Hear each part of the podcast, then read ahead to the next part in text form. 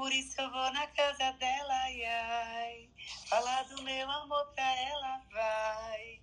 Tá me esperando na janela, ai, ai. Será que vou me. Ah, esqueci. Ah, mas bem-vindo ao Troca de Plantão número 81. For All, Independente Princesa.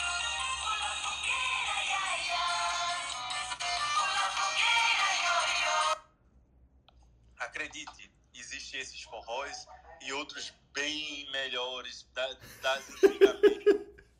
Você pode, você, quem nunca ouviu Luiz Gonzaga, eu sinto muito, viu? Deveria ter ganho os seis M's. Pena que o pessoal não conhecia e não existia. Mas quem já viu aquele filme de pai para filha do Gonzaga é um, é um dos começos. Ah, é bonita a história do, do Gonzaga, mas assim, ele montou vários estilos musicais diferentes. E quando tem, aqui em Pernambuco, tem o Museu do Homem do Sertão, né, que é contando a história dele, das músicas, de como é um pouco do sertão. E uma das coisas mais bonitas é que tem um canalzinho dentro do museu que é simulando o Rio São Francisco. E vale muito a pena ali no Porto do Recife. Quem vier ao Recife tem que conhecer essa, essa, essa beleza que é a história do, do Gonzaga e de toda a ramificação que veio o forró, né? O chachado, o. Nossa, o chachado, o. Quem inventou o baião, o chachado, tem, tanto, tem tanta variação do forró o pé de serra. Bem, não, a vantagem é que tudo é bom. E a gente toma muito café, apesar de alguns psiquiatras serem contra tomar café aqui junto com um bolinho de milho e outras situações, né? Mas para esse troca de plantão especial, lembrando nosso forró, lembrando também que forró vem de for all, ou seja, para todos. Nós estamos aqui para discutir sobre Covid, fofocas da medicina, fofocas da enfermagem, fofocas na área de saúde, falar também sobre conhecimento, tretas e tantas outras coisas que vêm junto com o forró. E complementando, Felipe, você falou em, em Luiz Gonzaga, é, lembrar que a gente tinha um médico é, é, que era parceiro de Luiz Gonzaga, que é Zé Dantas, Uhum. Inclusive naquela música Volta da Asa Branca. Então a gente tinha médico parceirão lá de, de Luiz Gonzaga, do Gonzagão. Eu, eu tive a honra de conviver né, e, e tratar o, como é com Dominguinhos, né, que foi um dos grandes artistas pós-Gonzaga, que é uma pessoa espetacular e tinha uma capacidade. Ele, ele tocava vários instrumentos, tocava várias músicas e o mais interessante, ele dizia para mim que as músicas favoritas dele eram músicas clássicas. Devido ao número de acordes, devido ao número de. Era dali onde ele extraía a música pro forró. Então, quantas pessoas é, espetaculares viveram nesse século XX, trouxeram o forró e suas ramificações né, para a atualidade. E é muito Bom, excelente abertura, Felipe, Mariléia. E, e, é engraçado a quantidade de Brasis e diferentes culturas que a gente tem, né? Aqui no Sul, assim, para mim, que sou um, piá de prédio, como diz aqui em Curitiba, é, nascido em Curitiba, morei em Santo Antônio do Platino, interior do Paraná, mas voltei para cá. É, festa junina, pra gente, basicamente, significa quentão e pinhão. Né? A gente, aqui em Curitiba, onde você anda, você esbarra com pinheiro. É, e eu não tenho essa. A gente não tem essa ligação que, que, que vocês do Norte e Nordeste, mais do Nordeste, obviamente, têm com o forró, que é algo tão próprio, tão único de vocês aí que. e que contagia. Quando você é, vê uma festa nordestina de, de, de, festa junina mesmo, é, é outro nível. Pra gente a festa junina é coisinha de escola, que para vocês é, é, para o mundo que só importa isso. No momento aqui. É, mas você também tem o sertanejo de raiz, né? Não esquecer do, né, dos grandes, né? Inesita Barroso, né? E quem continuou a, a né, a, a, toda essa, essa mas, mas, não, é, mas não é uma coisa não é uma coisa de festa né é alguma coisa mais é, é chorada é uma coisa mais doída mais as músicas as músicas são mais deprimentes né? elas é são que... mais tristes e mas tem as músicas animadas também coisas, Ana eu acho que são duas coisas diferentes. Tem a música sertaneja e tem o São João. O São João que a gente fala são músicas típicas só para o São João que são os forróis que é pra gente ah, sim. típica forró, entendeu? Sim, Acho que a, pra gente aqui no. Pra, pra gente que é do sul é, é quadrilha, né? É, é, é outra coisa, é com certeza. Brasília não, mesmo é cheio de quadrilha. É, é quadrilha. mas, é, mas eu acho. Mas é que nem o Fernando falou. É muito legal isso de cada lugar que você vai tem um negócio diferente. E tem um. Eu tenho um colega que é do Ceará e é, diz que em Sobral, né? Que faz frio, não é em Sobral que faz frio? O único lugar Olha, do Ceará que faz frio. É o único lugar que faz 30 graus no inverno é Sobral mesmo, ali no norte do Ceará. É bem no trópico. É, então, aí o, o, eles têm a festa junina deles lá, que ele sempre fala que é maravilhosa. Então, é, é, muito legal isso, de cada lugar, cada estado, cada lugar tem a sua, a sua música específica. E o forró é, muito eu, bom, né? Eu vou contar uma história do, do São João, Conte. tem várias. Mas eu vou contar uma história de São João. São João aqui a gente vivencia. É fogueira, a gente faz fogueira na véspera de Santo Antônio dia 12 de junho, na véspera de São João, dia 23 de junho, e na véspera de São, de São Pedro, dia 28. Então são você faz, junta fogueira, faz, solta fogos, as crianças ficam com roupas de matuta, a gente fica dançando ao redor da fogueira, aproveitando o clima. E a eu sempre fico brincando que deve ter gente do Ceará aqui, como você citou, o forró nosso é um forró mais é, agarrado, né? Tanto nós como o Rio Grande do Norte, né? O forró do Ceará parece um balé. Que aquela, aquela coxa com coxa, raspa não raspa na coxa É, isso aqui em Pernambuco, que é, que é forró raiz, entendeu? Aqui, quando o cara começa a dançar balé, a gente derruba ele, começa a espancar em praça pública para ele ver se aprende a dançar direito e parar com essas coisas aqui. Vira o risca-faca, o forró do risca-faca. O risca-faca é diferente. O risca-faca era um era uma forma lá no Ceará, eles pegavam um lugar, botavam uma banda lá com um triângulo, com a sanfona e uma bumba, e as pessoas começavam a dançar ao redor, independente do que fosse o lugar. Aí isso aí era o risca-faca. Bacana demais, bacana demais. E essa história aí de você ficar divulgando na TV distanciamento social e tudo mais, o pessoal não tá te perseguindo, não, com essa história de forró, de... Ah, com certeza. Esse ano eu tô jurado de morte aqui em Pernambuco, né? Eu já derrubei o carnaval, já derrubei o São João. Olha, é, se eu não derrubar um político daqui pro final do ano, é capaz de eu ser der, é, apagado. Se acontecer algo comigo, eu só queria deixar registrado aqui numa ligação nessa, nessa gravação, né? Quando minhas meninas estiverem grandes e puderem me ouvir seu pai. Papai tentou salvar o mundo, minhas filhas, mas o mundo era cruel demais. Nós vamos é, lançar sua vereança. Porque já vamos eleger uma... você para vereador. Não, eu nem tenho interesse, mas tem uma frase que dizia. É, como era? O. É, o mundo precisa de heróis é, o mundo precisa de heróis, mas o meu mundo não tem salvação. Uma coisa assim. Heróis salvam o mundo, mas o meu mundo não tem salvação. Quem foi que disse isso, Fernando Carbonieri? O senhor que é mais estudado na área geek. Ah, sei lá, deixa eu pensar em Halstead. Não, Frank Castle.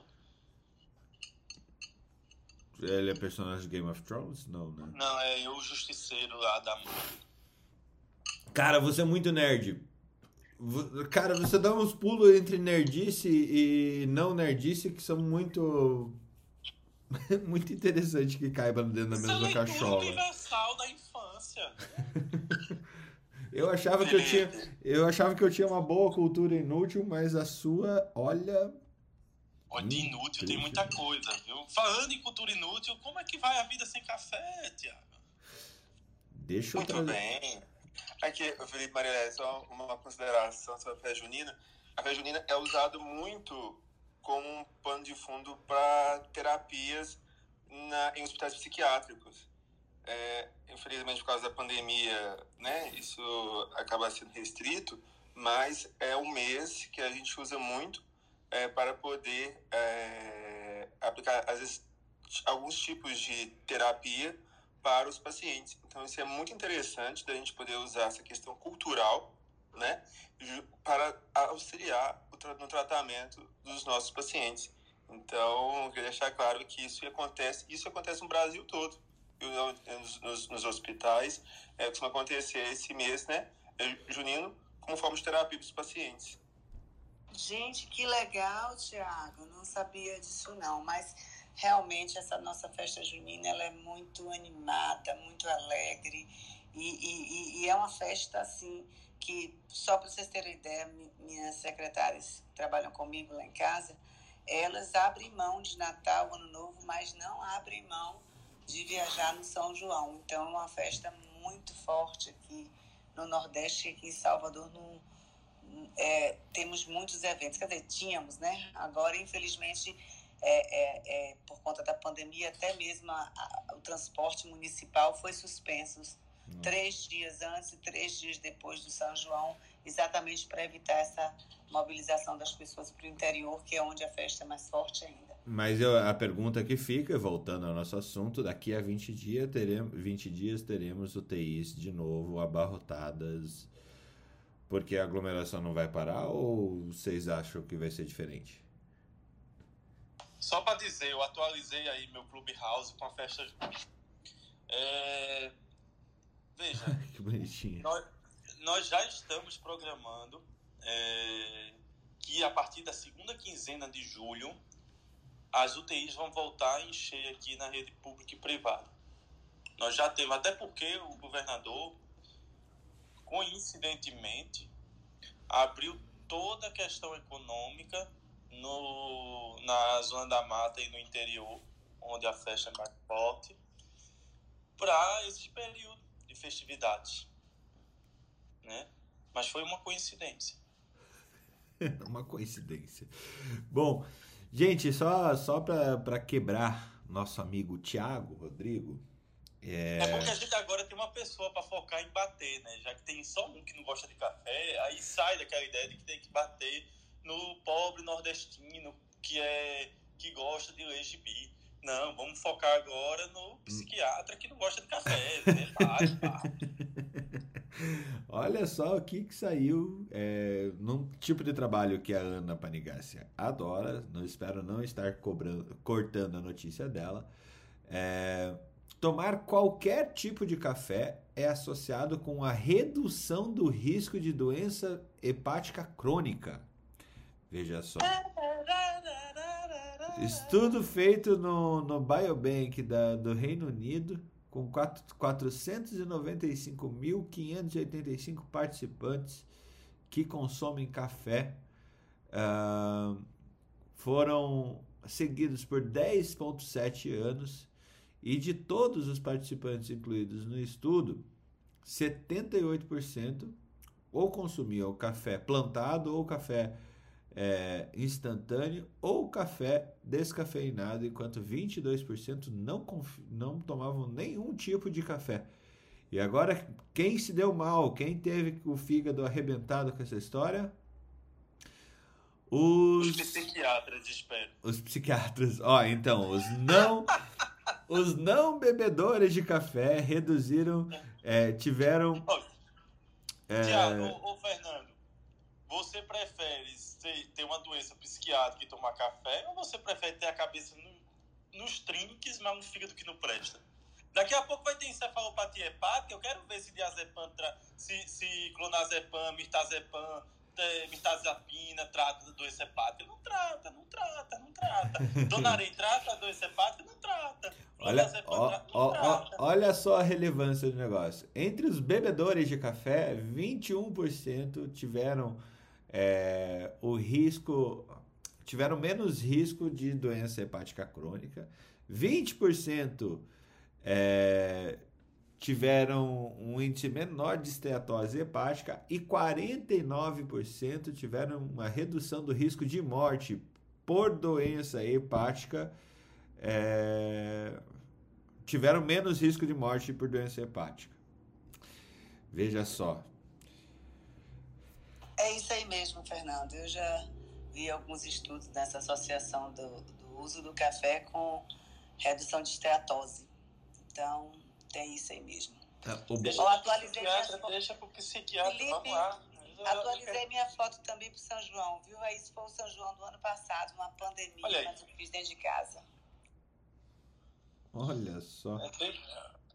É, São João, olha, quando, é bom vocês virem aqui numa época de junho para entender como é o contexto. Só vindo para conhecer. Não adianta falar, não adianta explicar.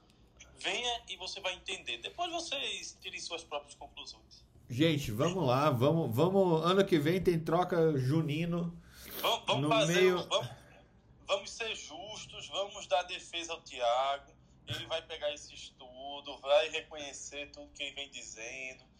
Vamos, vamos escutar o Tiago aí. Tiago, e com relação a esse estudo, o que, é que você achou desse estudo? Bom, já teve estudo já polêmico falando que o cigarro protegia contra a Covid, né? é, deve ter sido o Bolsonaro que deve ter contado essa história aí para aumentar as ações lá da Philip Morris. Né? É, não, esse é o tipo de estudo que fala: gema de ovo mole é bom ou ruim? Biscoito ou bolacha? Vamos seguir esse negócio. Ana Panigassi, ó, ontem você ficou devendo notícias mais novas. Hoje eu tenho certeza que os seus tabloides te atualizaram. Eu tô sem internet, então por favor, venha com notícias. É, eu, eu tenho uma notícia bem tabloide hoje mesmo, que é do Maradona, né? Não sei se vocês estão acompanhando. É, é, a, foi o depoimento do enfermeiro que ele, ele tinha um enfermeiro no plantão do dia e um enfermeiro no plantão da noite, né? E o enfermeiro do plantão da noite contando as peripécias e o depoimento dele foi transcrito. Eu não li, mas assim, li as notícias, né? E parece que o negócio foi feio mesmo. E é, assim, o pior de tudo da reportagem que mais me assustou foi. Eu lembrei do Thiago na hora, porque a gente conversou sobre isso outro dia, eu e ele. Uh, a psiquiatra falou porque que, é, que perguntaram para ela, né, por que, que ela não tinha falado nada sobre a parte cardíaca dele, né? Ela falou: "Ah, ela era psiquiatra, ela não tem nada a ver com isso". Eu acho que o psiquiatra tem tudo a ver com interação medicamentosa e saber o que os pacientes estão tomando e, né, pode ser que seja a minha inocência da minha parte, mas ela foi bem assim, e, eu, e o cara também que era o médico da família, né, que era um neurocirurgião, né, que se considerado médico da família, falou que não era médico da família coisa nenhuma, não tinha nada a ver com isso. Então, assim, agora ninguém tem culpa de nada, ninguém sabia do cara, e aparentemente, assim, tem registro da enfermagem ligando para os médicos durante a madrugada é, e passando o caso e os médicos falando, é assim mesmo, deixa para lá. Então o negócio tá pegando fogo e, ah, sei lá, eu achei meio triste essa história da psiquiatra, fiquei decepcionada, assim, sei lá. Não é? Não é um negócio meio. Sim, sim, é, isso é muito bom você ter colocado, porque ainda tem aquela visão que a gente sofre preconceito, né? Do povo falar assim, ah, psiquiatra não é médico e tudo. Mas as interações medicamentosas são, assim, uma das maiores que existem, né? Então, com os nossos medicamentos, com relação né, à interação com, com outras áreas e tudo. Então, temos que ter uma noção, sim, né? Temos que estudar muito a psicofarmacologia, essa questão de interações medicamentosas, temos que estudar essa questão de outras doenças, porque nosso diagnóstico muitas vezes é por exclusão, né? Então a gente tem que ter uma noção de tudo sim. Então eu preciso saber o que meu paciente tem, os medicamentos que eles fazem uso, para eu poder também ofertar o que há de melhor para ele sem levar ao prejuízo. Né? Então é importantíssimo a gente saber tudo do nosso paciente. É lógico, uma, uma, coisa, médico, uma né? coisa interessante é que assim, interação medicamentosa e, e, é muito é muito frequente, né? E principalmente se você tem, por exemplo, abuso de álcool, aí você acaba tendo ainda mais, né? E polifarmácia, né? como é comum a, a, a polifarmácia e hoje em dia tem se crescido muito a figura do farmacêutico clínico exatamente por causa da polifarmácia e dessas interações medicamentosas, né? E é assustador. Se você for para o citocromo lá, P450, o que tem de má de remédio que se interage entre si, um potencializa o outro, o outro derruba, é muito grande. Imagina com, com Maradona, né? Que usava algumas coisitas lá. Então, eu tava até conver... eu tava conversando com o Thiago outro dia, a gente tava trocando umas mensagens sobre isso, é que quando eu. Quando eu, a gente tinha um ambulatório na escola, era, eu nunca esqueço, era de terça de manhã. E era o ambulatório das pacientes da neuro e da psiquiatria que tomavam medicações que eram teratogênicas, né? Então, a gente tinha um ambulatório só para elas e era lotado. E assim, a grande maioria das pacientes, a grande maioria das pacientes, eram pacientes que começaram a passar com a neuro ou com a, com a psiquiatria. Começaram a passar com a neuro ou com a psiquiatria e o neuro e o psiquiatra não se preocuparam com a anticoncepção do paciente, falaram, ah, você tem que parar de tomar anticoncepcional, mas não orientaram a paciente, aí a paciente ficou grávida. Aí não só ela tá surtando e convulsionando, mas ela tá grávida lá no meu ambulatório. Então, assim, é, é, a gente, é, então todas as especialidades a gente tem que prestar atenção nisso. Não é muita coisa, que, que a gente não precisa saber detalhes e filigramas, né? Mas a gente não pode largar o paciente. Eu acho que, eu, eu, eu achei, assim, do jeito que ela falando, eu falei, puta, o cara era famoso no mundo inteiro. Como é que você tem coragem de falar para um repórter que você largou, sabe? Porque é essa a impressão que me deu. O cara famoso no mundo inteiro, você largou o paciente. Largou, né? Então, sei lá, não, eu fiquei, sei lá, fiquei chateada, né? É, né? E falando em festa junina, né? Outra notícia que eu recebi ontem foi é, das irmãs Galvão, que também eram, são ícones da festa junina no estado de São Paulo, que a irmã Galvão mais nova tá com Alzheimer, então elas vão parar de se apresentar. Elas estão com setenta e tantos anos já, a mais nova tem 74, eu acho. Meu Deus, quem são as irmãs Galvão? É as irmãs Galvão, cara. Que beijinho doce que você tem. Lembra da música da, da boneca da beijoca? Minha beijoca, que beija gostoso, melhor que ninguém. É as irmãs Galvão, cara.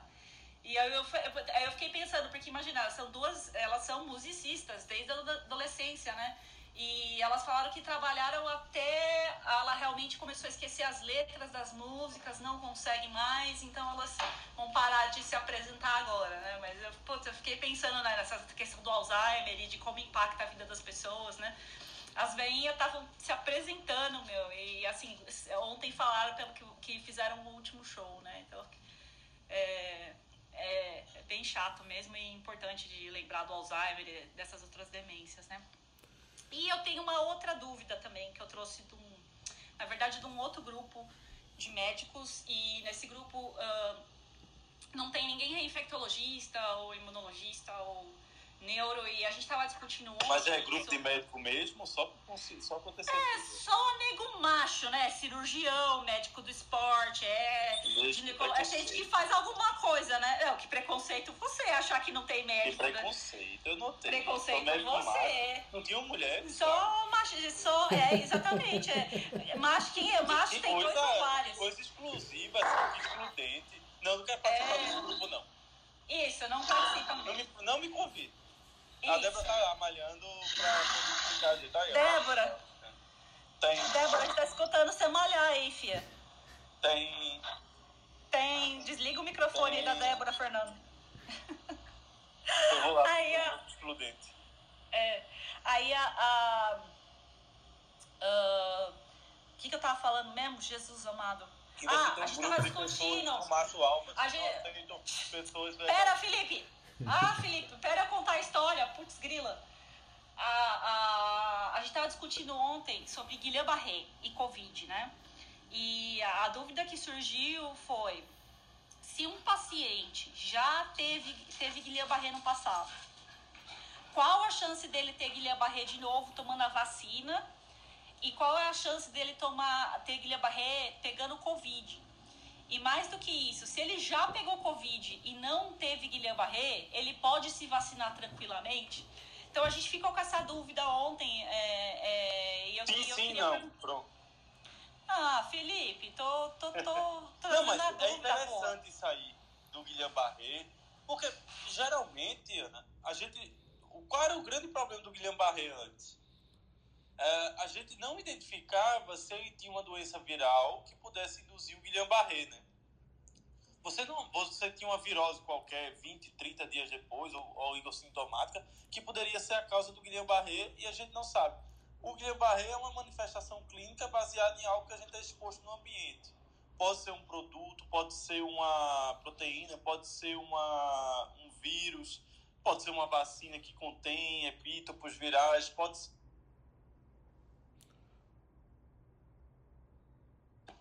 Me ligaram na hora.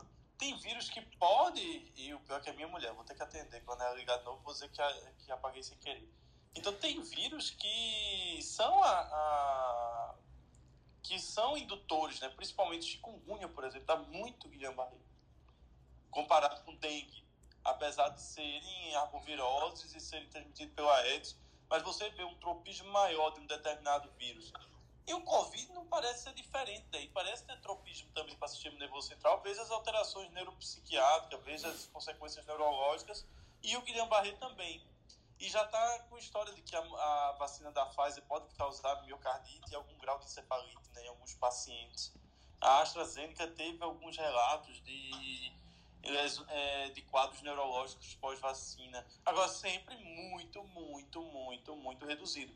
O que causou o Guillain-Barré há 30 anos atrás de uma determinada pessoa não quer dizer que é o que vai causar agora. E são epítopos diferentes. Então, o quem já teve, teve porque foi exposto a determinada situação específica naquele período. Mas se uma pessoa já teve Covid e ela, evolu ela não evoluiu com Guillain-Barré, ela pode tomar vacina tranquilo? Ou a vacina pode causar Guillain-Barré também porque ela vai ter epítopos diferentes, né? Ela vai ter epítopos que podem é, induzir o Guillain-Barré, que não seja necessariamente é, da parte patogênica do Covid. Então, a vacina pode causar por um motivo de exposição que é diferente da doença propriamente dita. Mas os dois podem induzir Guillain-Barré. Agora, a proporção disso é difícil de mensurar, né?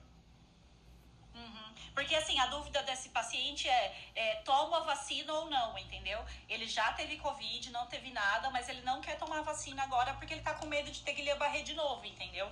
E assim, achei a pergunta, achei a pergunta lógica, entendeu? E achei que eu devia perguntar para alguém que tem mais experiência comigo. Mas assim, pelo que você tá ali falando, não existe N suficiente pra gente tirar conclusões, é isso? Isso, ele, ele pode tomar vacina. A chance dele de ter Guillain-Barré pela vacina é a mesma dele pegar um vírus na rua e ter que barrer. Então, ele, ele, pode ficar trancado em casa o resto da vida numa bolha. É a mesma chance de ele não vacinar. Só que a bolha abre, né? Entendi. É, é ruim porque você não sabe hoje, a gente não tem tecnologia para isso, mas vai, eu acredito que vai ter no futuro para saber quais são as doenças que, caso você seja exposto, há o risco de você desenvolver o Guillain-Barré por uma atividade inflamatória por exposição a determinada proteína. Um exemplo disso são as variantes, né? Que você é o mesmo vírus, mas com proteínas diferentes que causam que tem repercussão clínica diferente, parecida, mas com intensidade diferente. E o adjuvante pode causar é, Guillain-Barré, Felipe, pode. ou é só o vírus mesmo? O adjuvante Não, pode. pode, porque eu pensei, fiquei pensando nisso também. O adjuvante pode, pode causar Guillain-Barré, então. Inclusive, há muito estudo com adjuvantes, porque, por exemplo, teve um adjuvante chamado Asa 100 em 2009, 2011, desculpa.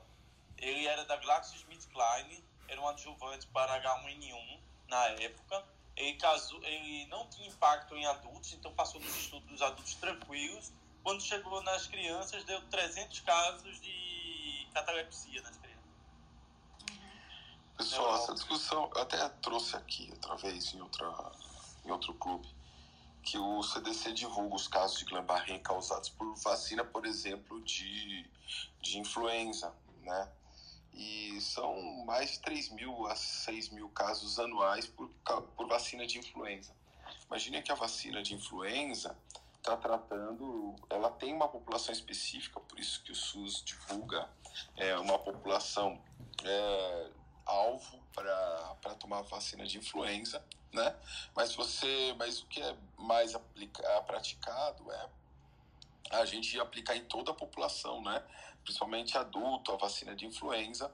Uh, e, e, isso acontece, né? O que vem acontecendo atualmente é que está todo mundo agora virando especialista de efeito colateral, especialista em ficar fuçando informação. Quer dizer, nem precisa ficar fuçando, porque a mídia adora colocar os problemas que surgem de absolutamente tudo, né?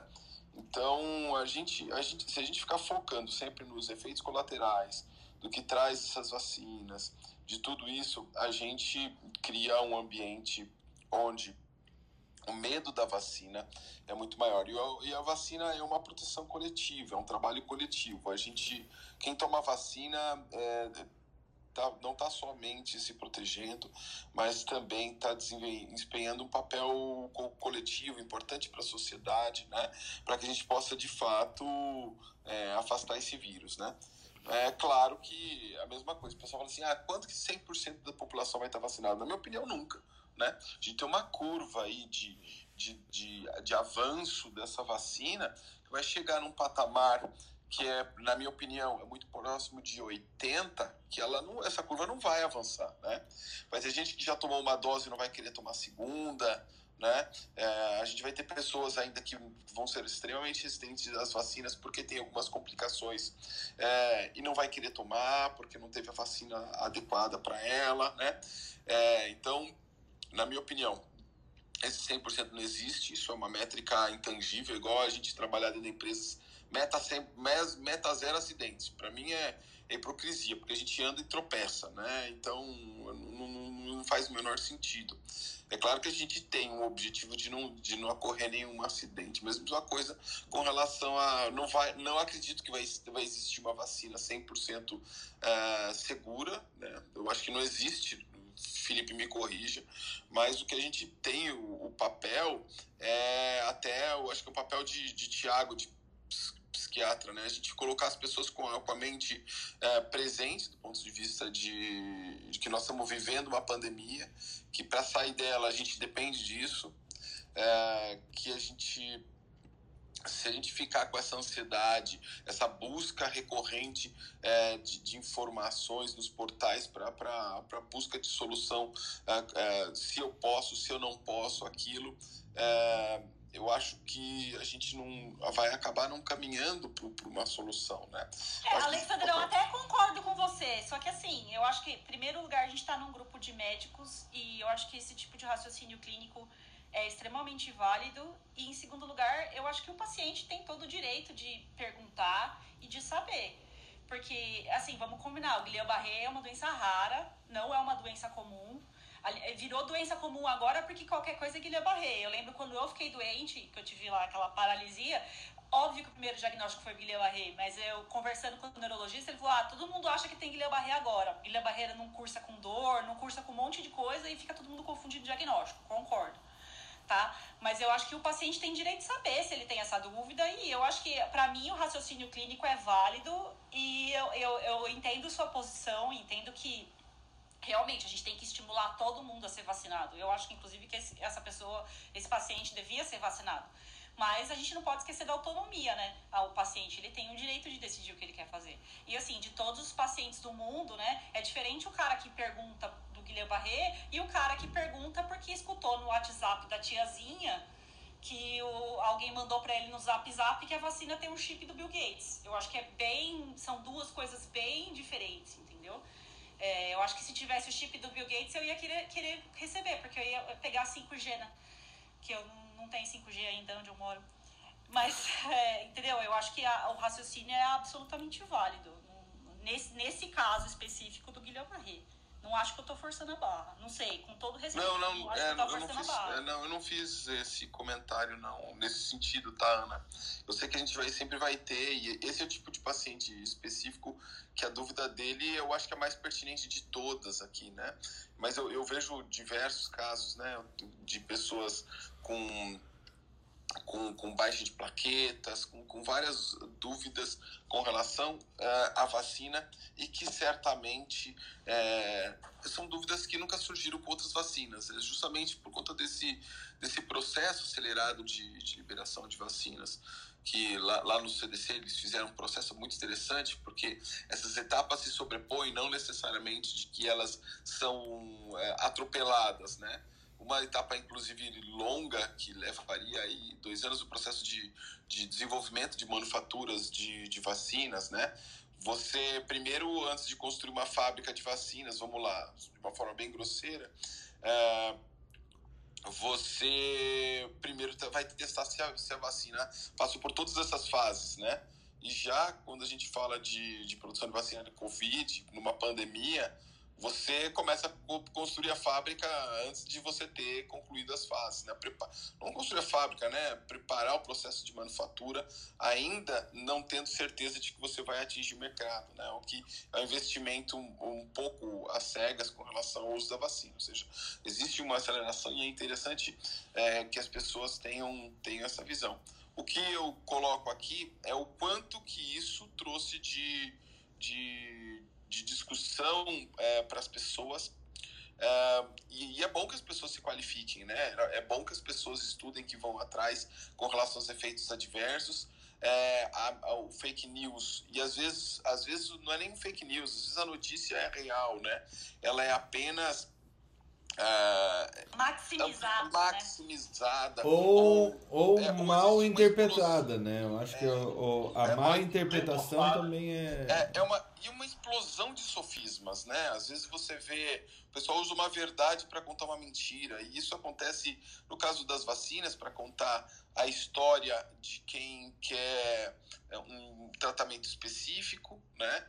Você tem o sofisma para contar política no, no país e é por isso que está todo mundo acirrado. As pessoas ficaram com os olhares voltados. Isso é bom, né? Isso demonstra que, que a gente está avançando. Por outro lado, como que você controla, como que você regula é, certos aspectos? Quem tem uma, uh, uma, uma ideia muito forte acaba seguindo pessoas que têm esse uh, é, é, algum tipo de doutrina até científica e acaba sendo retroalimentado. Isso vira um, uma bola de neve horrível, né?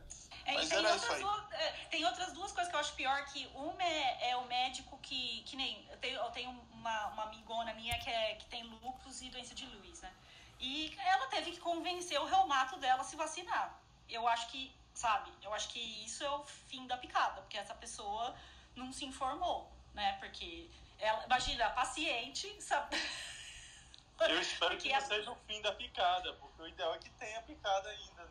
Sim. É, exatamente. E, e outra coisa que, que, que eu acho complicado é, por exemplo, é, eu também eu sou obstetra, então várias pessoas me contatam, porque sabe que eu leio bastante trabalho científico, que eu estou envolvida com com pesquisa clínica tal, se acha que deve vacinar os pacientes ou não. Pô, a SOGESP já orientou, o governo do estado orientou, tem que vacinar as gestantes. Mas a pessoa quer que eu fale o contrário, porque ela acha o contrário, então ela quer escutar é o bias, né? Ela, o, ela tem aquele bias de confirmação que ela quer escutar de mim que não é para vacinar. E eu, sabe, eu, obviamente, se eu tô seguindo a ciência, eu não vou falar isso.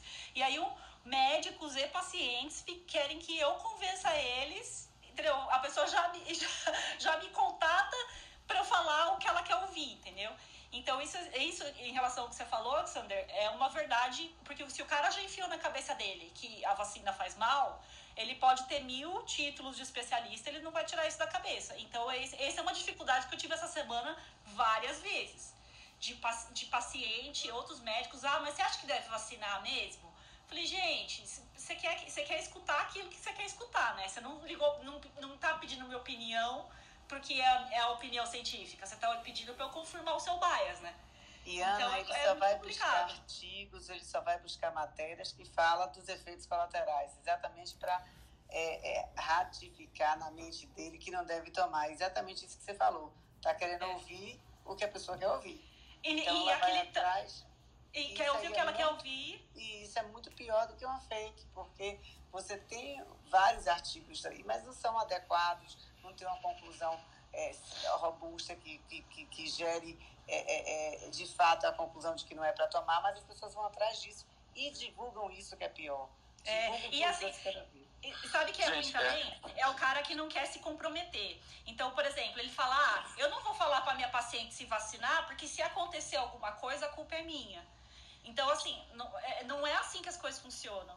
É a mesma história do Eriksen. Eles tão, os caras estão falando abertamente na imprensa que não vacinaram ele e que ele também não teve Covid. Ah, como a gente não vacinou ele, a culpa não é nossa. Mas espera lá, não é assim que as coisas funcionam, né? A gente, tudo que a gente faz como médico pode dar errado. Né? Então a pessoa não quer se comprometer. Ah, não vou vacinar essa gestante porque se acontecer alguma coisa, a culpa vai ser, vai ser da vacina, a culpa vai ser minha. Não é assim que as coisas funcionam, né? E isso é uma coisa também que eu passei essa semana várias vezes, entendeu? Ah, mas se acontecer alguma coisa, se acontecer alguma coisa, paciência, gente. Entendeu? Então eu acho que é muito complicado esse. É, é, concordo com todos vocês.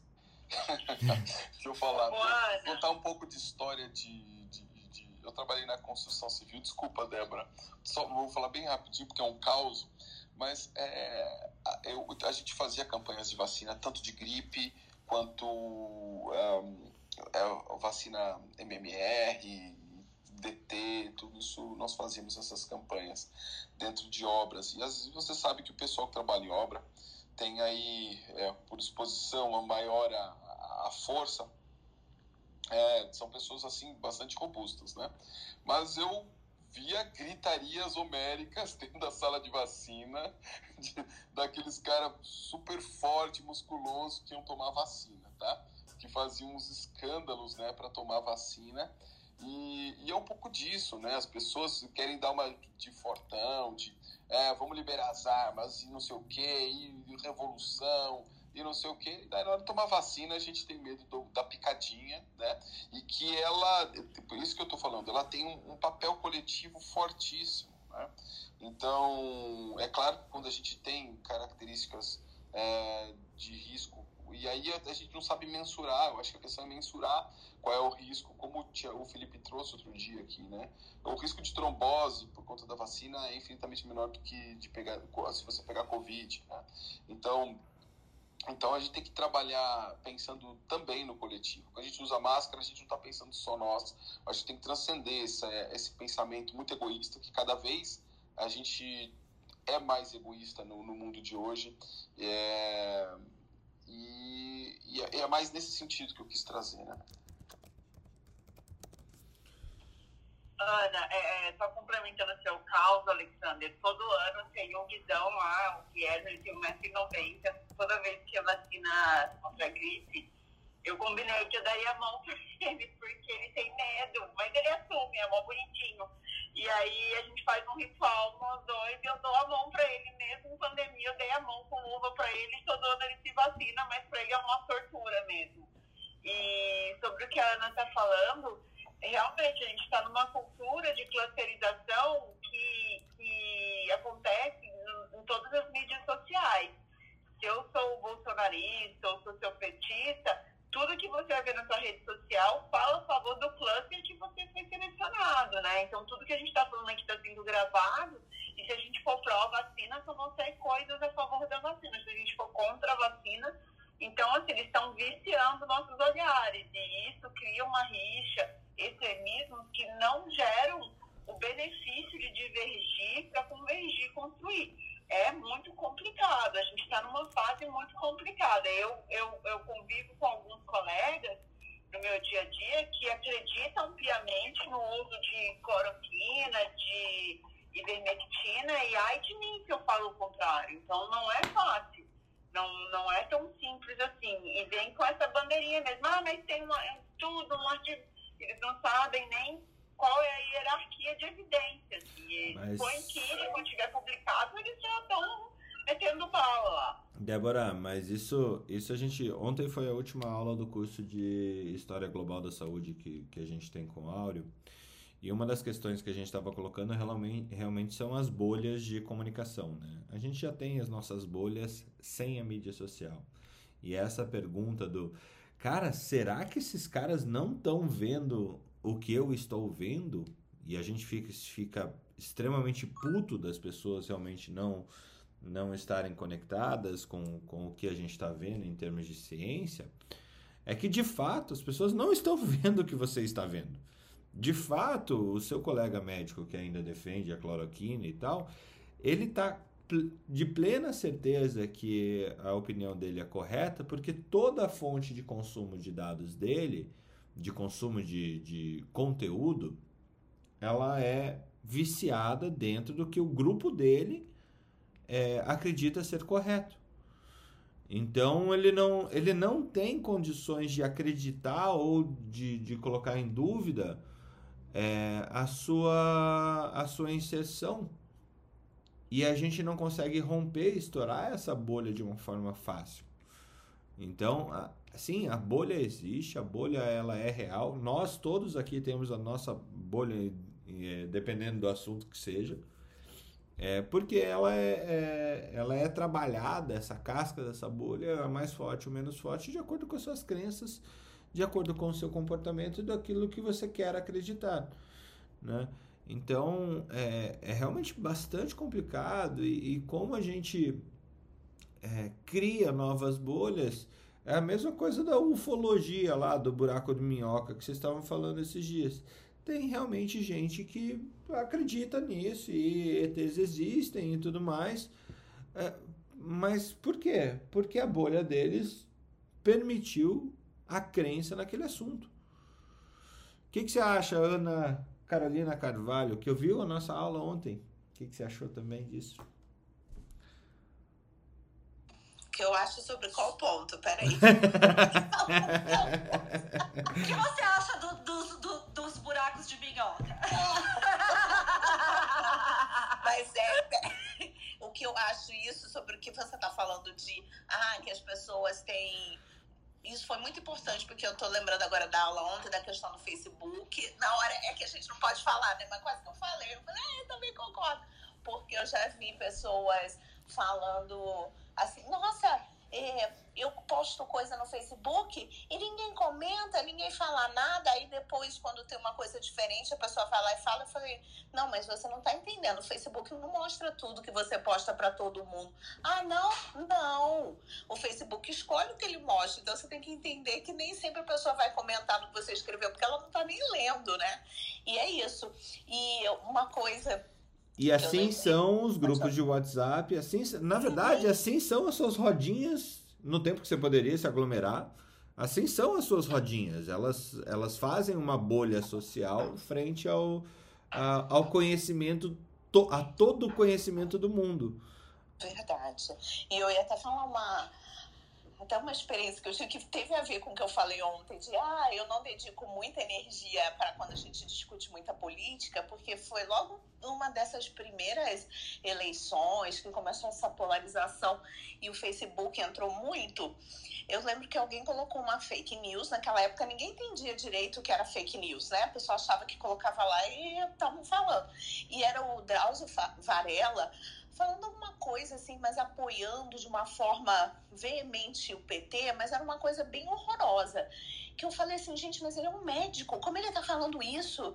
E aquilo me revoltou de uma maneira que eu comecei a interagir com todos esses conteúdos e de uma forma bem estressada, sabe?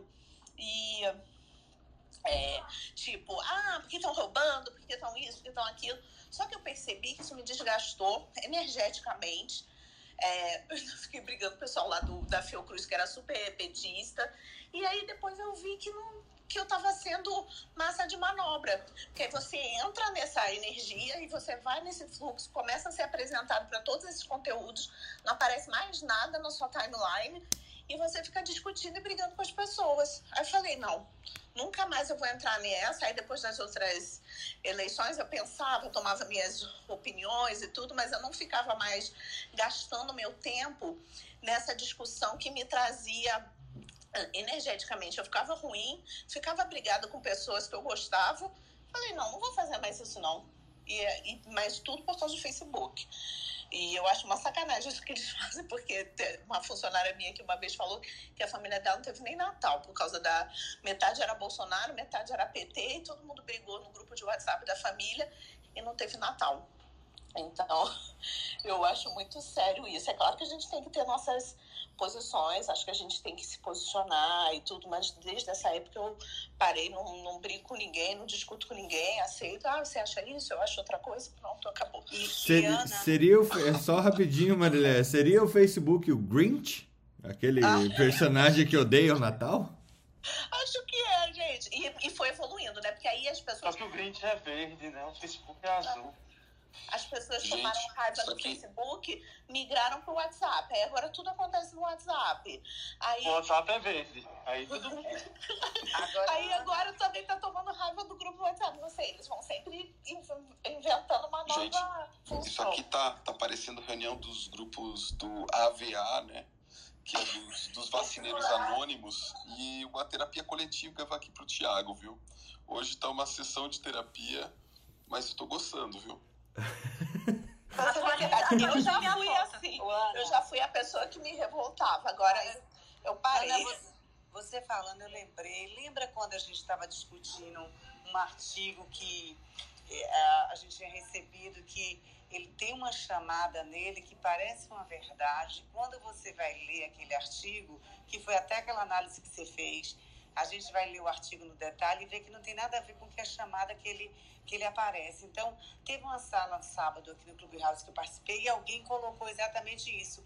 A, o, o maior risco não é tanto a fake news, é a, a pós-verdade, em que você tem artigos e que a pessoa publica esses artigos. Se você não fizer uma análise adequada e bota um chamariz lá e bota uma conclusão, mas quando você vai ler, de fato, não é aquilo. Então, eu me lembro do artigo que você leu, acho que foi alguma coisa na França, eu nem me lembro mais, que você colocou e falou, Marilé, que absurdo esse artigo, porque você dá um chamariz, quando você vai analisar, é, é, é, a conclusão não é nada disso, não tem nenhuma consistência para a gente acreditar nele.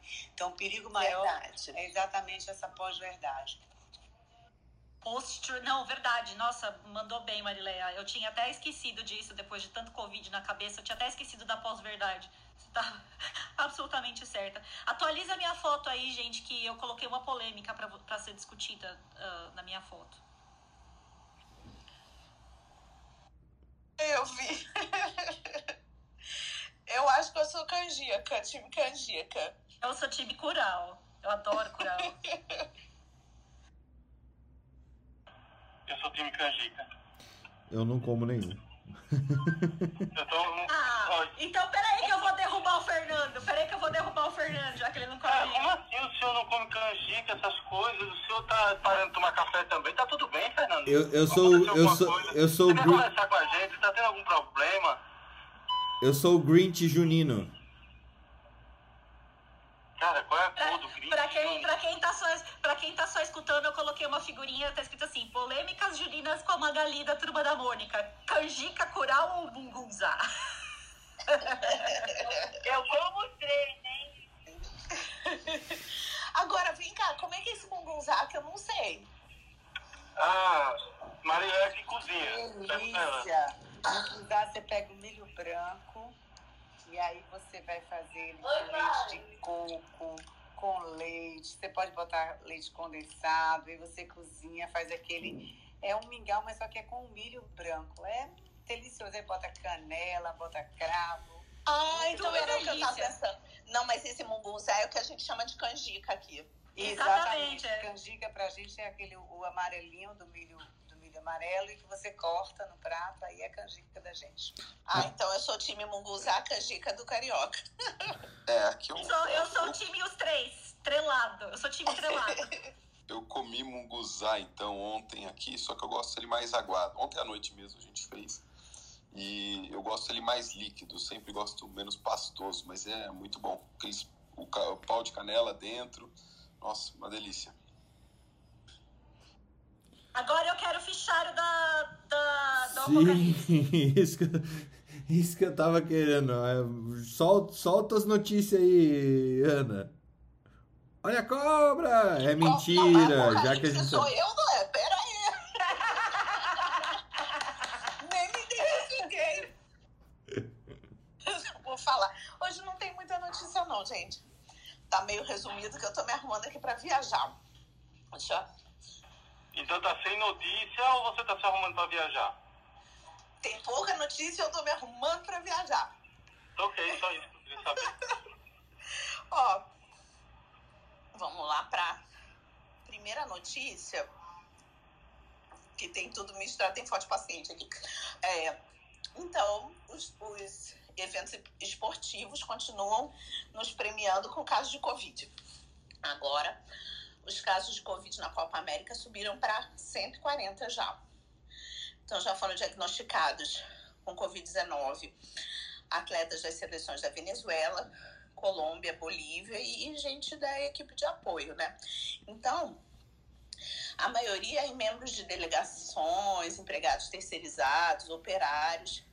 Segundo a Copa América, eles acham que esse número está bem baixo, que eles estão com protocolo é, muito bem feito, que eles já fizeram 15.235 testes de Covid, que esses resultados positivos representam cerca de 0,9% do total de testes realizados. Então, eles acham que o protocolo está sendo feito de forma adequada e eu quero depois só entender, pode ser adequado em relação ao número total de testes. Mas eu quero entender como é o protocolo depois que essa pessoa é considerada positiva e todos os contatos dela, o que é feito. Aí sim a gente vai ver se esse protocolo está sendo bem feito, né? Porque se deu aí numa delegação inteira, como é que eles fazem? Eles vão afastar a delegação? Todo mundo que teve contato vai ficar de quarentena?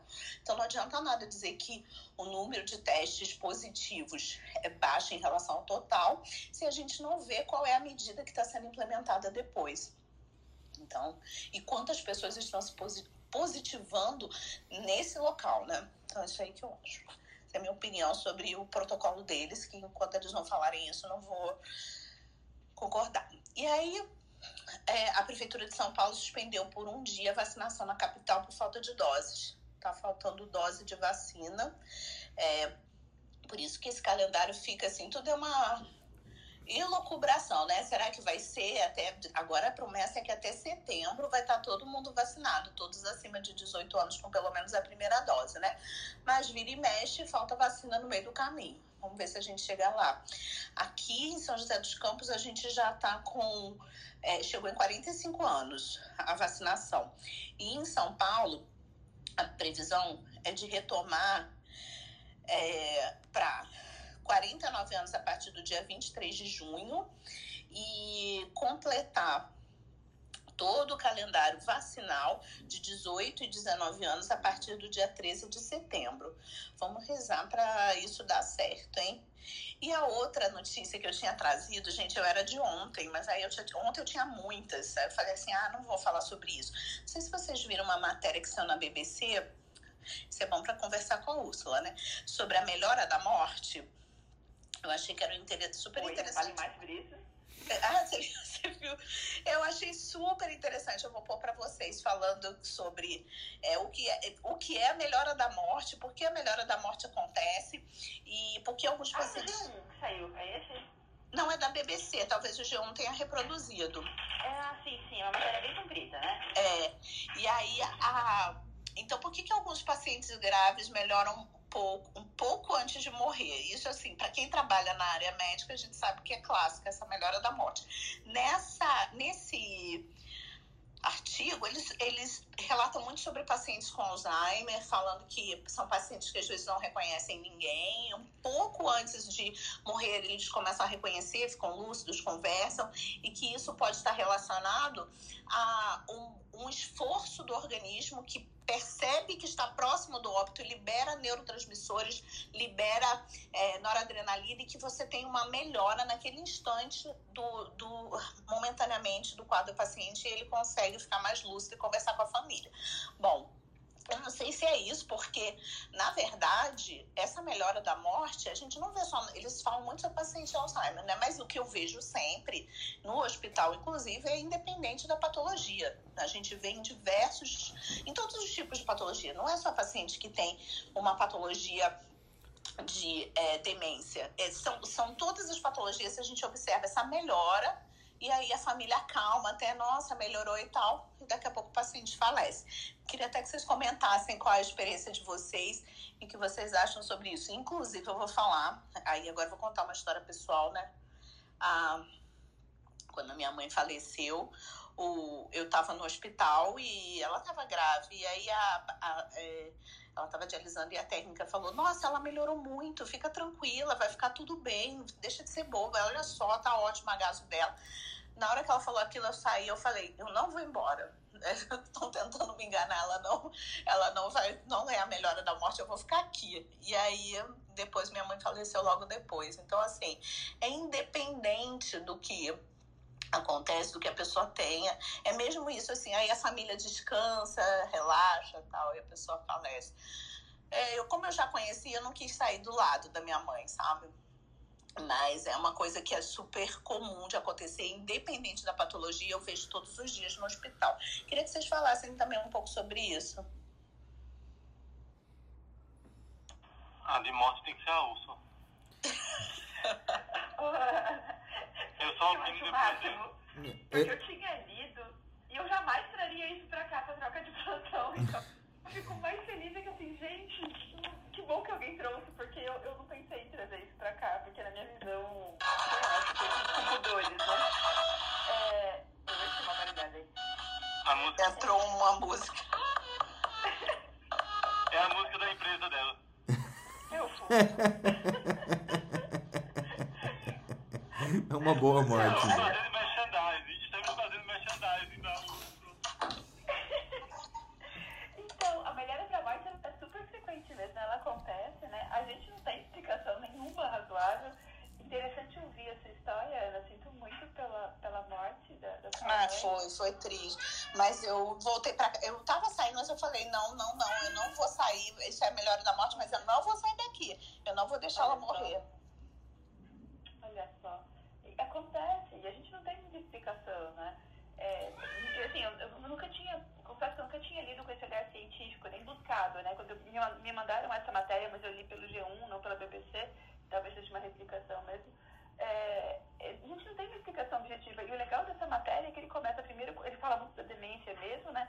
E ele começa falando mais das, tempestades de, de, de catecolaminas e por aí vai, que é uma possibilidade, né? Mas depois ele aborda a alma, o próprio artigo mesmo da, da, da revista aborda a alma, pode ser uma conexão da alma com o divino. E ele coloca mais uma possibilidade que eu não, não vou me lembrar. E eu achei interessante que ele também entrevista uma paliativista, eu não conheço, mas ela trabalha em um hospital famoso. E ah, achei interessante que a paliativista, porque ela não entra nessa seara, não. Mas é a paliativista brasileira que está na, na reportagem do G1, né? Olha, eu não entro nessa seara, não. Eu pergunto qual que é o local disso para a família. Aí ela vai tentar elaborar assim, o, mais o entendimento por que, que a família acha que tem que melhorar e conectar a alma para poder morrer de fato, né? E, enfim, ele, ele, trisca em várias situações científicas e outras talvez de, de, de uma ciência talvez mais do divino, né? Não de uma ciência científica técnica, né? Mas o fato é que acontece. E por que, que acontece a gente não sabe explicar e, e é uma sensação que a gente tem. Todo mundo já trabalhou em um hospital, pelo menos assim, que eu já trabalhei em vários quando eu fazia UTI ainda, já não faço há alguns anos, né? Mas é que sempre tem uma enfermeira sensitiva no plantão, né? Sempre tem alguém um sensitivo no plantão. Às vezes é um médico, um técnico, um enfermeiro, um outro profissional, mas sempre tem. Eu lembro de uma UTI que eu trabalhei que uma, uma das técnicas de enfermagem, ela era bem querida, assim. Ela entrava no plantão e falou, ih, hoje eu tô sentindo cheiro de flor, vai ter algum óbito.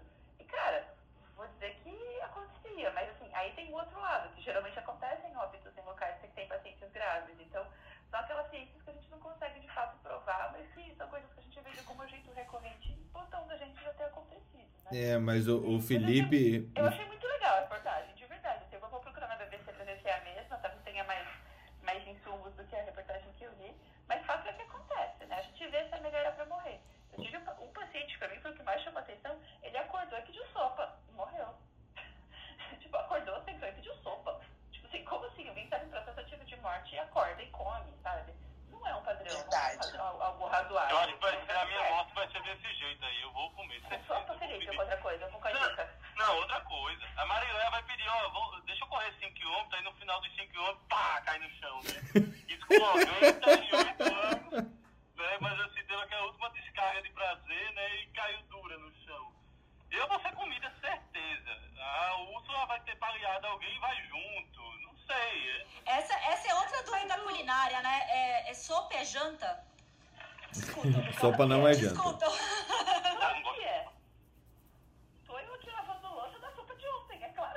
Sopa não é janta, não. Me alimente comida. Você gosta, não. Tem. Que bom que tem quem coma sopa. Sobra mais outras coisas pra mim. Gente, mas sabe quem é o que a gente percebe mesmo, assim, né? A, a gente não acharia estranho alguém melhorar para morrer se a gente estivesse aceitando que a morte pode acontecer em qualquer contexto, com qualquer condição física, né?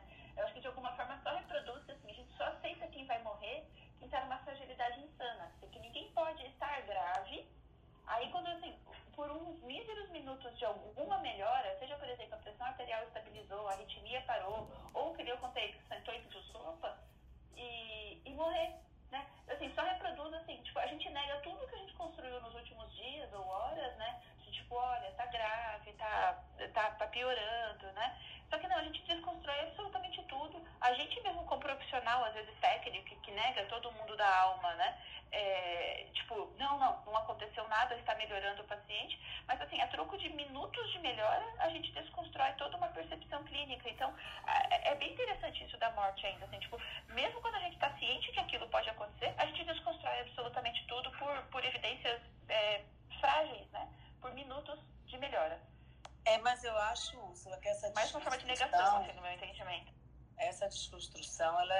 muito natural, porque é a desconstrução de quem ama, de quem não quer se despedir, daquele momento da emoção. A gente não pode é, jamais entender, por mais que a gente saiba que a morte existe, que vai acontecer, que todo mundo vai, vai um dia acabar com esse fim, mas o sentimento do amor, da saudade, isso é o que impera nos momentos finais de vida, sim. Mas, Marileia, você pode amar e compreender que está morrendo. Porque, assim, cada vez que você descompreende a morte, você nega a existência dela. E Úrsula, torna mais difícil, eu... questão de horas depois, é. de fato morrer. É, mas então, assim, eu acho que compete a gente. Desculpe. Eu acredito, eu acho que assim, eu entendo que você lida com isso, é a sua linha, mas de um modo geral, é, é dentro da curva de Gauss esperada, a gente entende, sabe que a morte existe, mas esse sentimento às vezes é superior. E não significa que isso está errado, está ruim. Para mim não significa isso. Para mim depois você aceita, sim. Eu estou falando isso por experiência própria também. Meu pai morreu nas minhas mãos e na realidade eu sabia que ele estava indo embora. Fiz toda essa construção da despedida com ele, mas isso não impediu de falar, poxa, aquele fiozinho da esperança de querer estar junto. Eu acho que isso é lindo, porque é o sentimento do amor verdadeiro, não o Sim, desespero mas, assim, de não estar junto e amar é, não, não impede você de compreender. Eu não. Eu, não quando o próprio profissional de saúde desconstrói isso para a família, para mim é preocupante, sabe? Porque não, troco mas... de minutos de melhora, ele entuba, troco de minutos de melhora, ele reanima, troco de minutos de melhora, manda para uma cirurgia. Úrsula, o que eu estou falando são coisa completamente diferente do que você está falando. Você está falando daquilo, olha, construa, vai morrer, melhorou, morreu, assim, ponto, concreto. Eu estou falando do abstrato, do sentimento, do amor, que não é não compreender a morte. É o momento final do sentimento, de você ter. Não significa o desespero, não é o desespero de não querer que morra, mas é aquele sentimento do amor naquela despedida. Então, eu encaro a morte com os meus pacientes, com a minha família, eu encaro muito nisso o chorar, a, a tristeza, o amor, a saudade. Não invalida eu não entender que, que a morte vai acontecer para todos nós. Não tem nada, uma coisa não tem nenhuma relação com outra. Mas o encarar daquele momento significa aquele momento final do amor, da despedida de uma pessoa que você, a depender da crença de cada um, se você vai encontrar novamente, rever novamente ou não. Então, para mim, é aquele momento final que é essa relação que o médico constrói, não é só nesse momento, e sim a relação que ele tem que construir é de uma relação a vida toda com aquele paciente, até mesmo neste momento de sentir também junto com o paciente aquela perda e aquela despedida, não ignorando, ignorando que a morte existe é, e que vai acontecer para todos nós. Mas eu acho que esse sentimento de amor é, é, é, uma demonstração no final da vida do sentimento mesmo, do que é que a gente tem que ter, esse inundar de amor. Para mim, eu acho que as pessoas têm que estar inundadas de amor até no momento da despedida. É, meu, meu avô faleceu ano passado, meu irmão me ligou falou: ai é, o vovô morreu uh, fazendo cruzadinha, sentado numa cadeira fazendo cruzadinha. Cara, ele adorava fazer cruzadinha. Cara, eu fiquei, eu fiquei feliz. Ele já tinha 90 e tantos anos, estava com uma demência super avançada e já não conseguia mais fazer as coisas dele independente. E aí ele morreu fazendo a coisa que mais divertia ele de manhã, que é assim, desde que eu sou criança, desde criança eu lembro do meu avô fazendo cruzadinha. Falei, ai, que, que quem sabe um dia eu não vou poder morrer assim também, fazendo a coisa que, sabe, é, é a coisa que, eu, que mais bacana que poderia ser feita, né? Eu acho que. Lendo é, um artigo. É, lendo um artigo, sei lá, comendo um bolo de chocolate Nossa, bem delicioso. Funciona. comendo comendo um, um, bolo de chocolate bem delicioso. Gente, eu não sei o que tá acontecendo, as pessoas estão pedindo para subir. Eu, eu não. Desculpa, Mônica, você que você pediu para subir. Jung, eu também nem é vou. Você, eu, eu, eu tô com a mão podre. Eu tô com a mão podre, gente. Se alguém Agora... quiser subir a Mônica, porque ela pediu para subir faz tempo. Agora, deixa eu falar uma coisa aí com relação a isso que a Ursa e a Marilé estavam conversando. Inclusive, dizer que eu me emocionei com as suas palavras, tá, Marilé? E é, fiquei bem emocionada aqui. E eu acredito que é isso mesmo. E às vezes o que acontece é que quando a gente deixa de fazer alguma coisa por aquele paciente, se a família não está aceitando bem ainda aquela situação, fica uma dor que perdura por muito tempo. Eu conversei sobre isso com a Débora é, esse final de semana e minha mãe faleceu tem dois anos e mesmo assim às vezes ainda retorna e ela me falou tanta coisa que preencheu meu coração que é exatamente isso. Às vezes você vai fazer algumas pequenas ações que não, não vão reverter o, o final, não vão reverter o desfecho, mas aquilo é, vai deixar o coração da família satisfeito de a gente tentou o que era possível, a gente não conseguiu. Porque para você estar pronto para aceitar e falar, ah, olha só, esse paciente é, é, é, não, não tem o que ser feito, não é tão simples às vezes.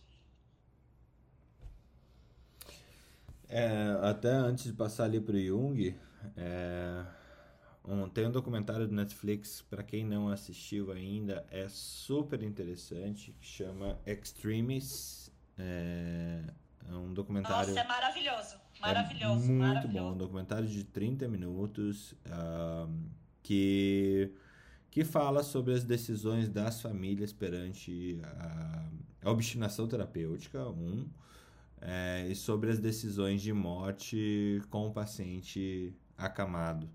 Né? É, é realmente um, um olhar de um terceiro, assim, é como se você visse a sua a personagem principal é uma médica ali frente a todas essas nuances e, e, e decisões e como que ela colabora com a decisão do paciente.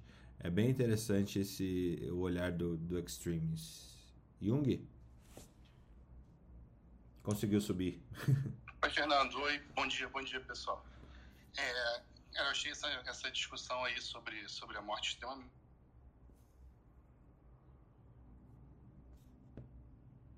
ponto, assim, sem querer desconstruir absolutamente nada, assim. Acho que todos nós já, já presenciamos esse fenômeno da melhora antes da morte, né?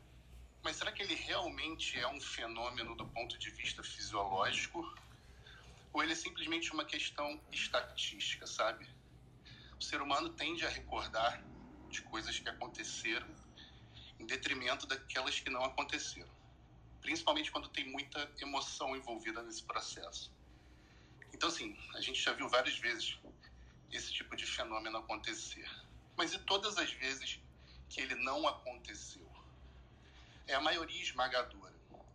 Então, eu vou muito na linha da, do que a Úrsula falou, porque se a gente enxerga isso como um fenômeno biológico e não como talvez um acaso, no sentido de Cara, por exemplo, um paciente com Alzheimer, ao longo da evolução da doença dele, quantas vezes ele não teve momentos em que ele recuperou a lucidez durante alguns minutos ou algumas horas e não veio a falecer depois? Será que não é mais um desses momentos que calhou de acontecer antes do momento da morte? Isso não tira de forma nenhuma a beleza do momento, tá? Ele simplesmente talvez não tenha que ser visto como um fenômeno médico real era só esse contraponto que eu queria trazer. Bem interessante. Cara, interessante. adorei a descrição. É, eu, eu acho que a gente acaba assim. É, há essas situações específicas que acontecem com, a, com certa frequência que você acaba valorizando mais próximo do, da morte. Né? Mas tem, tem muito essa questão de como a gente vê a morte também, de como a gente enfrenta o processo ativo da morte de como nós somos é, no nós temos uma, uma questão tanto jurídica como uma questão é, espiritual de muita dificuldade com a morte né? Isso acaba gerando dúvidas é, situações de esperanças ou falsas esperanças de tentar visualizar situações que não existem para poder tentar ir é, acostumando com a ideia. É um processo muito individual para a gente poder tratar de forma tão ampla e, general, e generalista. Né? A forma uh, tão, é tão individual que você consegue sentir a emoção de cada um aqui quando fala da morte. De como ela lhe visitou em algum momento da sua vida para levar alguém ao seu redor. Ela é, ela é, todos nós sabemos que ela chegará. E principalmente com as pessoas que, que são do nosso convívio e estão ao nosso redor. Mas nós não estamos, nós muitas vezes não nos preparamos para a hora disso realmente acontecer. Ou, ou simplesmente estar preparado, mas quando acontece sabemos que vem uma profusão de emoções. E, nossa, é, todo mundo perdeu alguém recentemente. Pode contar como foi essa história, seja por qual foi o motivo, mas assim, tem uma história para contar de como perdeu alguém recentemente.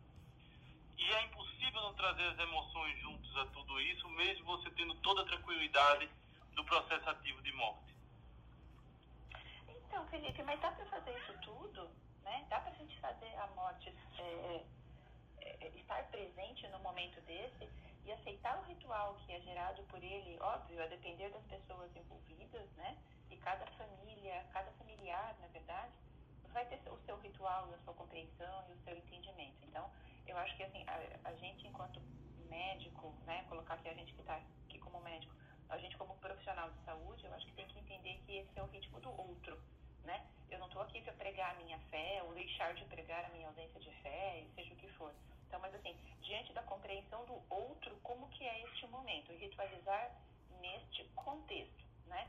E aí o que, o que eu vejo muitas vezes, que é o que me incomoda, eu acho, é que assim, existe uma realidade clínica ou cirúrgica que seja, né? Mas existe uma realidade científica que diante do que a gente conhece como ciência nos dias atuais, que é o que a gente compreende. E pode ser que daqui mês que vem a gente já tenha compreensões novas, porque a ciência muda. Então, eu acho que assim, enquanto profissional de saúde, a gente tem que ter um pouco pé, esse pé fincado do ponto de vista científico. Então, veja, valorizar os rituais do outro, a gente sabe que isso ajuda a facilitar a compreensão daquele processo, que é super difícil, que é complexo, que nós como humanos não temos preparo para o fim de vida, a gente não, não, consegue lidar com a experiência da morte. Né? Eu não gosto da palavra perda porque eu não perdi ninguém e o que eu perco eu acho. Eu gosto muito de uma realidade, às vezes, muito delicada e falar morte. E, infelizmente, ele está caminhando para a morte. Né?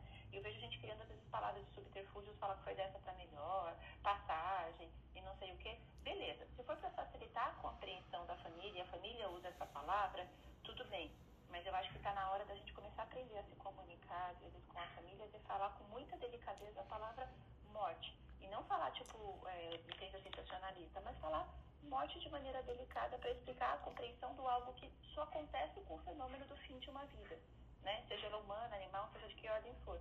Mas, assim, para começar a conseguir é, psiquicamente compreender a dimensão disso, que ele é gigantesco e que eu acho que a gente valoriza muito pouco e vive muito mais mortes do que de fato é, outra coisa, porque afinal de contas todos nós iremos morrer, todos nós vivemos com pessoas e com animais e com outras vidas que findam, né? Então a gente precisa começar a compreender como um mecanismo de sobrevivência para lidar com isso mesmo. Porque o que, que eu vejo, né? É, pessoas morrendo, famílias que não se reconstituem depois, pessoas que passam anos com perdas é, laborais, perdas emocionais, perdas do próprio casamento, porque viveram uma morte de outra pessoa, porque não conseguem lidar. Fugindo talvez dessa morte que a gente está falando, mas falando de outras mortes, é super frequente fim de relacionamentos que já estavam assim em apuros depois de um aborto ou uma perda gestacional. Né? É super frequente cisões familiares depois de uma morte de um pai ou de uma mãe, porque às vezes o único elo daquela família era o pai ou a mãe, né? E aquele elo frágil se desconstrói totalmente com as brigas por divisão de herança, pelas culpas relacionadas ao cuidado. Então, assim, eu vejo que a morte, às vezes, ela é um sinal, ela é um radar de problemáticas humanas e pessoais gigantesco. E a gente tende, às vezes, a ritualizar isso demais ou trazer até o nosso rito como médicos para a família. Né, para as outras famílias, para ajudar a explicar, dizendo que ele ficou melhor, depois da morte, porque fulano estava sofrendo muito e tal. Meu, ninguém sabe o que acontece depois desse planeta, se é que tem outro planeta. Então, assim, tudo que a gente está falando aqui está do universo da crença, não está no universo do razoável, do regular, daquilo que a gente sabe que existe. Então, o que eu geralmente eu falo muito com as famílias é, olha, eu não sei o que vai acontecer depois, mas eu sei o que acontece aqui, né? Então, eu estou preocupada com você, filho. Estou preocupada com você, mãe, que está perdendo filho. Eu estou preocupado com você porque dele que está falecendo, nós estamos aqui e a gente vai cuidar com o melhor cuidado que a gente sabe que existe. Mas e você? Eu estou preocupada com você, porque a gente sabe que vem um luto complicado depois e como que essas pessoas podem lidar. Outra coisa, a gente sabe que a maior parte das pessoas, cerca de 80%, fazem lutos que são lutos fisiológicos, ou seja, depois de um, dois anos, elas têm muitas perdas, elas vão voltar ao trabalho, elas vão perder empregos, elas vão ter fim de relacionamentos, elas vão ressignificar a própria vida, mas elas conseguem se organizar, porque a gente não fala muito em resolver o luto, né? a gente fala em organizar o luto. E elas vão voltar para uma vida próxima do razoável com toda a saudade que existe, que foi o que alguns de vocês pronunciaram aqui agora há pouco, do sinto saudade, até hoje eu sinto, é natural, né? A gente está falando de um vínculo de anos, eu estou falando de um vínculo muito intenso com uma pessoa, mas são pessoas que se reorganizaram. Mas, gente, 20% das pessoas que tiveram uma morte na família não se organizam ao longo de dois anos. Então, são 20 pessoas que estão com um luto complicado, com sintomas que são muitas vezes taxados só como uma depressão e não recebem, às vezes, um tratamento mais oportuno do que isso, e estão aí sofrendo na sociedade. Então, assim, vamos entender que morte é algo que acontece com todos nós, todos nós temos uma porção de vínculo e essas pessoas vão sofrer, e 20% dessas pessoas que vão sofrer vão ter lutos complicados. Então, olha a epidemiologia do que a gente está falando e o alcance que uma morte pode ter. Então, assim, ter esse teste científico, às vezes, é, razoável e, enfim, ligado mesmo com, com as pessoas, eu acho que é importante nesse contexto. E se ritualizem, se aquilo faz sentido para a pessoa que está morrendo, tudo bem, mas e, e, e, o pé na realidade? Sabe? É isso que me preocupa, porque eu vejo que é mais uma forma de negar a morte muitas vezes. Caramba, Úrsula. E o aspecto cultural também, né, Úrsula? Como a gente encara a a morte hoje em dia e como a morte era encarada, sei lá, no, na época vitoriana. Ou, é, ou mas, eu, eu, mas acho que mais que isso, Ana, assim, a gente tava sem nome no nosso Clubhouse hoje de manhã e saiu forró no troca.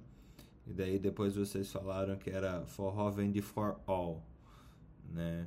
E eu acho que não tem assunto mais democrático e mais e, e tão pouco falado e tão pouco elaborado quanto esse, né? Ainda mais, uh, e aí a, a bucha, não só para o Tiago, mas para todos nós que somos profissionais de saúde, médicos, é, e para a Seguridade Social e, e para a segurança das pessoas e tudo mais, quanto essa morte não elaborada após uma pandemia que já levou 500 mil pessoas é, só aqui no Brasil, ou seja, se a gente está falando de 20% das pessoas não conseguem se recuperar do processo de morte após um ano, a gente está falando de 100 mil famílias, ou 100 mil pessoas individuais, que seja, ou mais do que isso, porque cada, cada morto significa é, muito provavelmente que era amado por mais gente e são mais pessoas que têm que elaborar esse luto. Então, se você pensar que cada um tem pelo menos duas pessoas no seu vínculo familiar muito próximo, a gente já está falando de 200 mil pessoas que vão ter problemas uh, em elaborar esse luto e, e, e continuar a vida, né? É, realmente a gente tem um, essa pandemia gera uma epidemia de e daí os sintomas, Ursula, talvez você consiga elaborar melhor, né? É uma epidemia de pessoas que não, consegui, não conseguiram é, se desfazer do luto e esse luto, luto transforma-se em depressão. Doença, né? Doença. Fernando, eu acho que dá até um, um tema para a sala, tipo assim, como lidar com o luto nessa pandemia. Porque está sendo um luto diferente, porque teoricamente a nossa cultura, a gente tem todo aquele processo até do velar enterrar. E isso nós não estamos tendo. Uhum. Né? Então são pessoas que estão chegando. Tem uma senhora que chegou semana passada no consultório falando assim: Mas eu fiquei casada, esqueci quantos anos, não conseguir ver ele, não conseguir enterrar, tipo assim, de, de honrar ele. E, tipo assim, um desespero total, ou seja, é algo triste. E ainda mais, tipo assim, foi enterrado às pressas, não consegui ver, ver lá. Então, assim, tem, é um luto diferente com essa questão da pandemia. E eu acho que pode ser um assunto discutido, porque eu acho que acaba sendo interesse em comum, né? Sexta-feira é um bom dia, Úrsula, para você, pra gente puxar esse tema? Sexta-feira, então. Até amanhã já tem. Newton, traga sua colaboração, porque amanhã a gente tem um debate, Newton e Jung, sobre arritmias e oncologia. Newton, bem-vindo. É, bom dia, eu vou só falar rapidinho, que eu vou entrar até na reunião aqui, mas é porque esse assunto realmente é muito é, importante. É, Úrsula, eu, eu, eu gostei demais das suas palavras. Assim, eu sempre tive muita dificuldade como médico e eu vi muitas vezes essa situação né, de ter que dar notícia de, de morte para familiar, é, muitas vezes. E esse, esse sempre era um, um momento, acho que para todos né, que, que, passaram por essa situação, muito complicado e difícil para mim. Né? E, mas eu, eu, eu sempre, como médico, eu procurei, procuro até hoje, abordar de forma muito é, transparente com a família uma situação de fim de vida, sem alimentar, assim, talvez até de forma muito, não sei se racional mesmo, mas eu não é, alimentava e não alimento expectativas, assim, onde não, aonde não há. Às vezes você está numa situação muito grave, terminal, você não, assim, sempre fui muito é, realista com as, com as famílias, né? E quando aconteceu o óbito, é, era, era um momento difícil, mas eu percebia que essa é, abordagem, ela, ela, ela se tornava melhor do que aqueles casos onde a família ficava com aquela falsa é, esperança, é, dado em algum momento do processo de, ah, melhorou, não sei o quê, que quando a gente via que não tinha melhora nenhuma. Na verdade, é um ou, ou pequenas melhoras, né? É, isso vale para minha família também. Então, quando eu tive casos graves na minha família que, que faleceram, quando eu socorri o meu é, avô na hora do óbito, eu que fui, na verdade, fui chamado quando ele, quando ele passou mal. Eu vi o óbito dele, praticamente eu que declarei o óbito. Então, é, é, e quando, é, por exemplo, minha tia, que era médica, que é médica, ficou. Mas o que? Você não tentou, não fez isso, não fez aquilo, com 92 anos, cheio de sequela, um monte de coisa. Eu digo, não, era, chegou a hora dele. E para mim, assim, eu, eu particularmente tenho uma relação com a morte que ela faz parte do ciclo da vida. Na verdade, é o fim da vida, né? Então, assim, é, eu, eu trato isso de forma muito. Sempre tratei, até pessoalmente ou na minha família, como fazendo parte, obviamente, né, não aqueles casos de, de óbitos é, inesperados, de trauma, né, acidentes e tal. Mas, assim, a gente também não pode, porque senão você vai viver um luto que.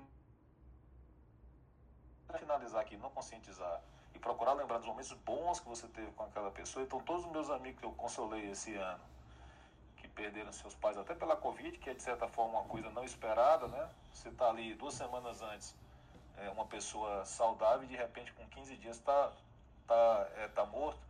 Mas sempre foi no sentido de consolar, de lembrá-lo dos momentos bons e, de, e, do que foi bom aquela pessoa. Eu acho que assim as, as pessoas conseguem encarar melhor esse momento. Eu sempre tive essa abordagem um pouco mais realista da morte. Né? Então é isso que eu queria colocar. Obrigado. Eu vou ter que sair agora aqui. Muito bom, Newton. Até amanhã, né? Você e Jung aqui, e irmãos e correlatos estaremos é, vou, aqui. Vou chamar reforço, viu? Já estou convidando ele aqui. Valeu, Fernando. Valeu, pessoal. Obrigado. Abraço. Gente, eu acho que o, realmente o tema ele, ele puxou nossa atenção e, e, e, é um tema que eu tenho muito, muito carinho mesmo é, de ter, porque é, aí está um, um ponto que culturalmente discutir a morte era um problema, é um problema ainda, não era. É, não só aqui para o Brasil, mas uh, principalmente acho que em todos os países católicos, é, a gente tem essa, esse tabu. Né? Então, para a gente aqui da Academia Médica é sempre muito bom trazer um tema é, tão pouco entendido. E, e aí agradeço uh, vocês por isso. palavras finais, coisas que não podem ser é, deixadas para amanhã e que precisam ser ditas ontem, é, hoje. Nossa, eu tô meio disléxico hoje. É, é, pessoal, últimas, últimas palavras do dia de hoje? Tipo, melhora da morte. É tipo uma lápide? É, eu também Eu, sentia eu assim, tenho, né? Fernando. Hum, Mas você É. vai partir depois? Eu tenho tanto para lhe dizer antes de você ir. Calma, vou puxar seu pé. Tome um café antes de ir. Tem esse prazer, pelo menos. Fernando, eu até comentei aqui com ele, tem um. Não sei se vocês conhecem o nosso, um dos nossos escritores maiores mineiros, que é o Guimarães Rosa. Médico, médico, médico. médico, né? E ele tem uma frase que eu gosto muito, que ele fala assim: "O mundo é mágico, as pessoas não morrem, elas ficam encantadas". Perfeito, Ai, Tiago. que lindo. Tudo que a gente coloca amor na frente, a gente consegue passar, transmitir para os nossos pacientes, para nossa família. A chave para mim é simplicidade e amor. E isso tudo a gente tem a sabedoria de como passar os momentos bons e ruins para os outros. É simplicidade e amor, sempre. Eu acho a única, a única forma de se eternizar é com amor e com as ideias, né? Então, é, o teu corpo pode ir, mas o que fica é realmente quem você foi. E eu acho que a- as falas do Newton têm muito, muito a ver com isso, né? A gente, nessa elaboração da morte, é justamente tentar desenvolver o, o que fica da, da pessoa que se foi, né? Eu, eu acho que para mim é um bom caminho, seja em mortes não ah, não facilmente entendidas, então aquela aquele câncer fulminante em pessoas jovens, por exemplo, é muito difícil de ser explicado, mas é, justamente mesmo com tanto para viver, a gente acaba acaba encontrando significado e esse significado é o que fica, pelo menos para o núcleo mais íntimo da família daquela pessoa que se foi. É... Pô, obrigado pelas reflexões hoje, pessoal. Acho que foi, foi incrível e amanhã a gente está de volta. Bem, para despedir, Ré maior.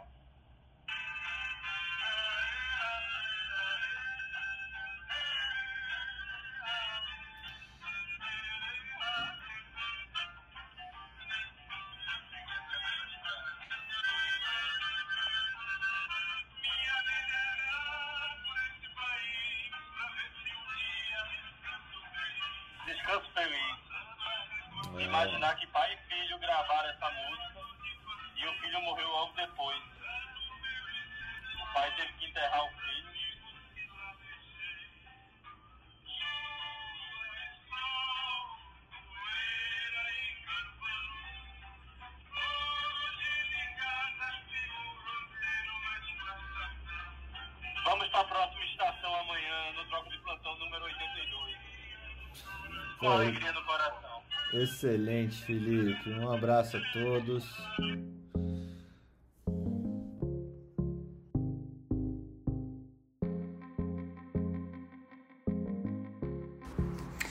Academia Médica. Bem-vindo à revolução do conhecimento em saúde.